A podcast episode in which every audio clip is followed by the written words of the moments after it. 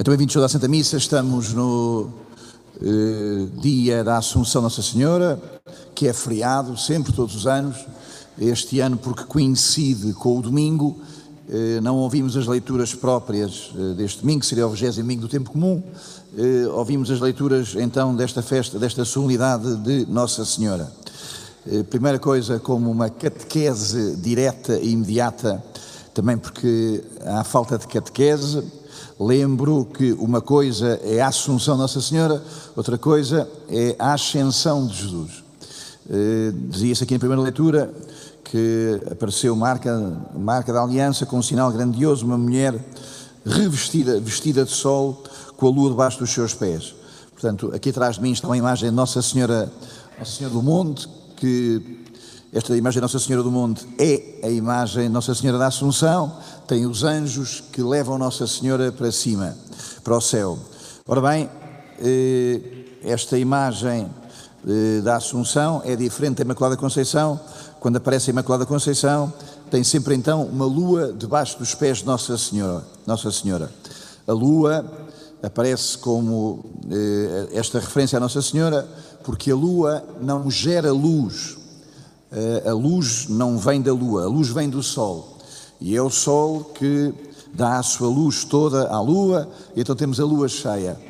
Eh, quando vemos esta imagem Nossa Senhora com a luz debaixo dos pés, quer dizer que ela recebe a luz de Deus e que é uma luz que vai crescer até. A lua há de crescer, a lua há de tornar-se lua cheia, mas então eh, esta luz que está em Nossa Senhora é uma luz que há de crescer. A Assunção quer dizer que Nossa Senhora recebe de Deus, recebe tudo de Deus e assume-o. As coisas que Nossa Senhora recebe de Deus e assume-as. E há um determinado momento também que, então, Nossa Senhora é assunta, é assumida por Deus para junto de Deus. Bom, o que estou a dizer é que Nossa Senhora não tem dentro de si, Deus, Nossa Senhora não tem dentro de si eh, nenhum motor, Nossa Senhora não tem dentro de si nenhuma força para a levar para o céu. No final da sua vida, dizem os cristãos, Nossa Senhora adormece, mas nunca ficou enterrada, nunca teve, não há nenhum cemitério onde esteve Nossa Senhora. No final da sua vida, Nossa Senhora adormece e então é assumida para o céu, eh, acordada, é acordada por Deus e pelos seus anjos e é levada para o céu. Quando falamos de ascensão, aliás, fala-se dos elevadores, antigamente, os mais antigos, sabemos que, em vez de falar de elevadores, falava-se de ascensor, o ascensor. O ascensor quer dizer que tem lá, um, tem lá um mecanismo, tem lá um motor, por si próprio sobe e desce. Então, eh, nós dizemos que Jesus tem um motor, tem um movimento, Jesus tem dentro de si a força que o faz ir para o céu. Nossa Senhora vai para o céu porque é puxada por Deus, Jesus vai para o céu porque tem a força para regressar para o lugar que é seu. Bom, eh, são coisas eh, de catequese, eh, mas como às vezes a catequese não é muito rica nas nossas vidas, aqui esta pequena distinção que é relevante. Então a festa de hoje é uma festa que está muito ligada ao começo da vida da Nossa Senhora. No começo da vida da Nossa Senhora, ela foi revestida de graça, foi-lhe dada toda a graça de Deus. Então, viu-se no céu um sinal grandioso, uma mulher toda vestida de sol, toda vestida de sol, toda vestida de luz. Não há nenhuma mancha nela, não há nada que não seja luz nela. Ela está cheia de graça, está cheia de sol, está cheia de luz. É o que chamamos a Imaculada Conceição. Está cheia de sol e, portanto, tem a lua, que é o, aquilo em que ela se apoia. Nossa Senhora como a lua se apoia na luz do sol, Nossa Senhora apoia-se na luz de Deus. Então, estes factos para nós são o que chamamos a Imaculada Conceição. Nossa Senhora, no primeiro momento que vive na barriga da sua mãe, é cheia da luz de Deus, é cheia da transparência de Deus, é cheia eh, da graça de Deus e, portanto, no fim da sua vida, isto não foi estragado no final da sua vida não estava apodrecido, não estava velho, não estava cansado. Eh, hoje é o dia, como já tenho dito outras vezes, é o dia da última comunhão de Nossa Senhora. A primeira comunhão de Nossa Senhora chama-se Imaculada Conceição, quando ela começou a comungar por inteiro com Deus no seio da sua mãe Santana, E hoje, nós os cristãos, lembramos a última comunhão. Nossa Senhora, pelo meio, não se perdeu, pelo meio, não se estragou, pelo meio, não se cansou, pelo meio, não disse que não. Eh, no, primeiro, no princípio da vida, Nossa Senhora, Nossa Senhora disse Amém a Deus, seja feita a tua vontade. Hoje, no fim da sua vida, Deus diz Amém a Nossa Senhora, vem para o meu reino, tu que cumpriste a minha vontade. Estas coisas são dogmas, estas coisas são dogmas, os dogmas, os dogmas. Os professores de liceu, de, que muitas vezes tiraram a fé aos, aos os professores de liceu, e não só, escola primária, os professores, já para não falar depois dos da universidade, muitas vezes os professores tiraram a fé aos miúdos porque falavam de dogmas. Dogmas quer dizer como aquelas coisas absurdas que os cristãos eh, são eh, obrigados, eh, obrigados a acreditar. Absurdo quer dizer que é uma coisa que, que, que, que nem se pode ouvir. Absurdo quer dizer que é uma coisa que nem se pode ouvir, é uma coisa que é, é de tal maneira estranha que nem se pode ouvir. Ora bem, nós temos, exatamente, acreditamos nos dogmas porque ouvimos muito bem. Os dogmas quer dizer que nós ouvimos as explicações de Jesus, que nós ouvimos a opinião de Jesus, que nós ouvimos o desígnio de Jesus, que nós conhecemos o desígnio de Deus.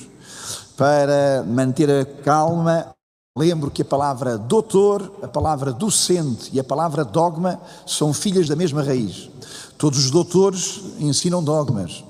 Todos os docentes ensinam dogmas. Os dogmas quer dizer a opinião que as pessoas têm, a opinião média, a opinião melhor, a opinião comum que uma determinada época tem acerca de um determinado assunto. Então, os cristãos acreditam naquilo que é a opinião, mais do que a opinião, naquilo que já é certeza, naquilo que é a convicção que os cristãos têm, porque ouvem a palavra de Deus, porque conhecem a palavra de Deus. Não temos dogmas porque não pensamos, muito mais precioso, temos dogmas porque pensamos como Jesus pensa. Não temos dogmas porque nos pusemos assim, temos dogmas porque nos pusemos assim a ouvir o que o Senhor tem para nós. Uh, os cristãos uh, acreditam em dogmas, acreditam sim, Senhor. Quer dizer, pensam até às últimas consequências, pensam até aceitar um, pensamento melhor que o seu, que é o pensamento de Jesus. Bom, então inverto o ónus da prova. tantas vezes não acreditar em dogmas é que é a suprema manifestação de autossuficiência. Não preciso de pensar, não preciso de ouvir os outros, não preciso de ir com o pensamento dos outros. Já sei, já sei e sempre soube e sei melhor do que todos e tenho a minha opinião de tal maneira fechada que já não preciso de ouvir Jesus, não preciso de ouvir os santos de Jesus, não preciso de ouvir a igreja de Jesus. Temos dogmas, sim senhora, porque temos comunhão com Jesus. A comunhão não é uma coisa afetiva. Jesus faz-me festinhas, eu faço festinhas a Jesus. A comunhão não é uma coisa de ternura. Jesus vem, chega ao domingo, vem aqui ao domingo e Jesus dá-me umas almofadas e faz bilu-bilu e eu fico muito contente. A comunhão não é uma coisa de cócegas. A comunhão significa que o que Jesus pensa, eu penso com Ele. O que Jesus quer, eu quero com Ele. Chamam-se estas coisas obediência. O que Jesus pensa, eu penso com Ele. O que Jesus quer, eu quero com Ele. O que Jesus faz, eu faço com Ele. Eh, o que Jesus ama, eu amo com Ele. A comunhão significa que a minha vida está envolvida na sua vida, mas é a minha vida toda, não é só uma parte da minha vida. Bom, então bendito seja Deus, porque temos comunhão com Deus e também temos comunhão de pensamento e pensamos as coisas que Jesus pensa. A igreja pensa, eh, e os que pensam pouco, então, depois acabam por, a certa altura, se afastar da igreja, porque bastou-lhes o que pensavam e desistiram do que Jesus lhes dava para pensar. A primeira leitura é uma leitura cheia de símbolos, cheia de símbolos, cheia de símbolos. Os símbolos são muito importantes, os símbolos são muito importantes. As pessoas que não gostam de símbolos, no limite, são as pessoas que chamamos materialistas. As pessoas que não gostam de símbolos são as pessoas materialistas. As pessoas que não gostam de símbolos são pessoas que depois têm muita facilidade em deprimir, ou ao contrário, excitar-se. Um símbolo quer dizer que uma tristeza não é só uma tristeza. Se uma tristeza for só uma tristeza, vamos deprimir. Um símbolo quer dizer que uma tristeza pode ser um caminho para uma humildade. Um símbolo quer dizer que um sucesso, um triunfo, uma coisa que me correu muito bem, não é só para mim, então eu ficaria vaidoso, então eu ficaria cheio de mim próprio. Um sucesso, uma coisa que me correu muito bem, uma coisa que eu tenho, que tenho em abundância, é também caminho para eu ser uma pessoa muito agradecida, uma pessoa que agradece muito a Deus aquilo que me foi dado. O símbolo significa que a força não é só força, senão vem a brutalidade. O símbolo significa que a força é para a justiça, a força é para a construção da comunidade. O símbolo significa que eu não sou só para mim, eu sou para uma comunidade, sou para uma comunhão.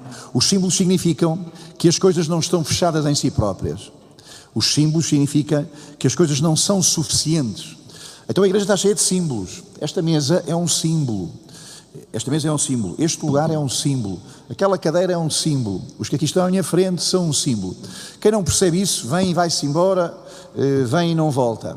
Perceber a vida como símbolo quer dizer que Deus conversa-nos e chama a ir mais longe, e chama a ir mais à frente, e chama a ir mais dentro. A primeira leitura vem cheia de símbolos. Bom, eh, há, um povo muito antigo, há um povo antigo que esteve preso no Egito, depois veio-se embora do Egito, no caminho encontrou uma montanha, uma alta montanha. Nessa montanha, Deus falou com o seu chefe, chamava-se Moisés, e Deus disse a Moisés: Olha, estas são as dez palavras que tens que cumprir para teres vida. Então deu a esse, deu a esse chefe, deu-lhe duas tábuas com as leis. Depois esse chefe achou que devia fazer para essas tábuas lei, havia de fazer um lugar digno, também foi Deus que lhe disse, faz um lugar digno para essas tábuas e fez-lhes um sacrário. Fez um sacrário, eh, como o nosso sacrário, que é mais rico do que o sacrário de Moisés, mas então Moisés fez um sacrário que se chamava a Arca da Aliança para colocar lá dentro as duas tábuas da lei. Depois Moisés morreu, eh, Moisés tinha caminhado com o povo e pelo caminho o povo tinha comido no deserto o maná, e então o que tinha sobrado do maná, e o povo de Deus percebeu que o maná era sagrado, o que tinha sobrado foi colocado dentro da arca da aliança. Acresce que nesse caminho também houve lá um, o irmão de Moisés, o, aquele que fazia caminho com Moisés na sua força, chamado Arão, e Arão no caminho teve um momento lá de, de complicações, de aflições, de desobediência do povo. Arão tinha uma vara e essa vara floresceu, a vara seca floresceu. E também essa vara era guardada dentro da mesma arca, do mesmo sacrário. Bom, tudo isso eh, acompanhou o povo de Deus. Moisés é mais ou menos 1300, 1400 anos antes de Jesus Cristo. As coisas caminharam, até que chegou o rei David, mil anos antes de Jesus Cristo. E chegou o filho David, Salomão, e o Salomão fez um templo, e dentro do templo pôs a arca da aliança, aonde estavam estas coisas. Mais 400 anos, e vieram os de Babilónia, destruíram o templo e desapareceu a arca da aliança. O templo de Deus abriu-se no céu e a arca da aliança foi vista no seu templo. Tinha desaparecido a arca, mas João vê de novo a arca dentro do seu templo. O templo de Deus abriu-se no céu e a arca da aliança foi vista no seu templo. É o que nós chamamos a Assunção de Nossa Senhora. Nossa Senhora é aquela dentro de cujo seio está a verdadeira lei. A lei que, para além dos mandamentos, é esta lei que é a vida da Nossa Senhora. A lei da vida da Nossa Senhora chama-se virgindade. A virgindade é querer o que tu queres. A virgindade é esta vida em que eu quero o que tu queres. Bendito seja Deus pelas pessoas que querem o que Deus quer. Dentro de Maria está mais do que o maná, que era um resto podre antigo. Dentro do seio de Maria está a vida do seu filho, Ave Maria cheia de Jesus. Dentro de Maria está então eh, esta vara que floresce, esta vara de Arão, eh, esta certeza que, que, que, vai no, que vai no nosso caminho, esta certeza que vai no nosso caminho, que, que é então eh, a obediência, que é então levar a sério a palavra de Deus para que a nossa vida floresça. Maria é a verdadeira arca de Arão. Nós florescemos se levamos a sério a arca de Deus. Bom, passo ao Evangelho, uma página muito grande e muito bela da Bíblia, eh, para ressalvar três coisas. Ressalvar três coisas. Antes, chama a atenção para o ressentimento, para o rancor, que são experiências humanas da vida todos os dias e que também são experiências espirituais muito importantes. A vida é dura, a vida é dura para os que aqui estão, a vida é muito dura para os que aqui estão, para os que aqui não estão. A vida é muito dura. E a vida muitas vezes as coisas não correm como nós sonhamos, as coisas não correm como nós desejamos. Eh, há pessoas sem fé e que têm este grande rancor, este grande ressentimento. Então Deus existe e Deus não faz, no fundo, e Deus não faz as coisas como eu tinha sonhado. Então Deus existe e não existe o que eu sonhei e não existe o que eu desejo. Há muito rancor e muito ressentimento eh, como coisas muito profundas. Não estou a dizer mal das pessoas, estou a falar das suas experiências. Mas como é que é isto? Eh, há tanta dor no mundo, há tanto sofrimento no mundo e as coisas não vêm como nós queríamos. O Evangelho fala-nos de uma coisa diferente, fala-nos das coisas diferentes. Diz-nos que é uma mulher que disse de si própria estas três coisas. Eh, diz de si mesmo que ela não tenho, de mim não sou capaz, por mim não chego lá. Diz ela eh, que Deus pôs os olhos no nada da sua escrava, no nada, na humildade, na pobreza, eh, na incapacidade da sua escrava. A segunda coisa que é dito dela é que o Todo-Poderoso fez a mim maravilhas nesta pessoa tão pobre, nesta pessoa tão desabitada, nesta pessoa tão vazia de qualquer pretensão, Deus fez maravilhas. Neste lugar que aqui estamos, acontecem estas duas coisas também. A pobreza de todos nós e quem se julga rico. Quem se julga rico está na alucinação e quem se julga virtuoso está na alucinação.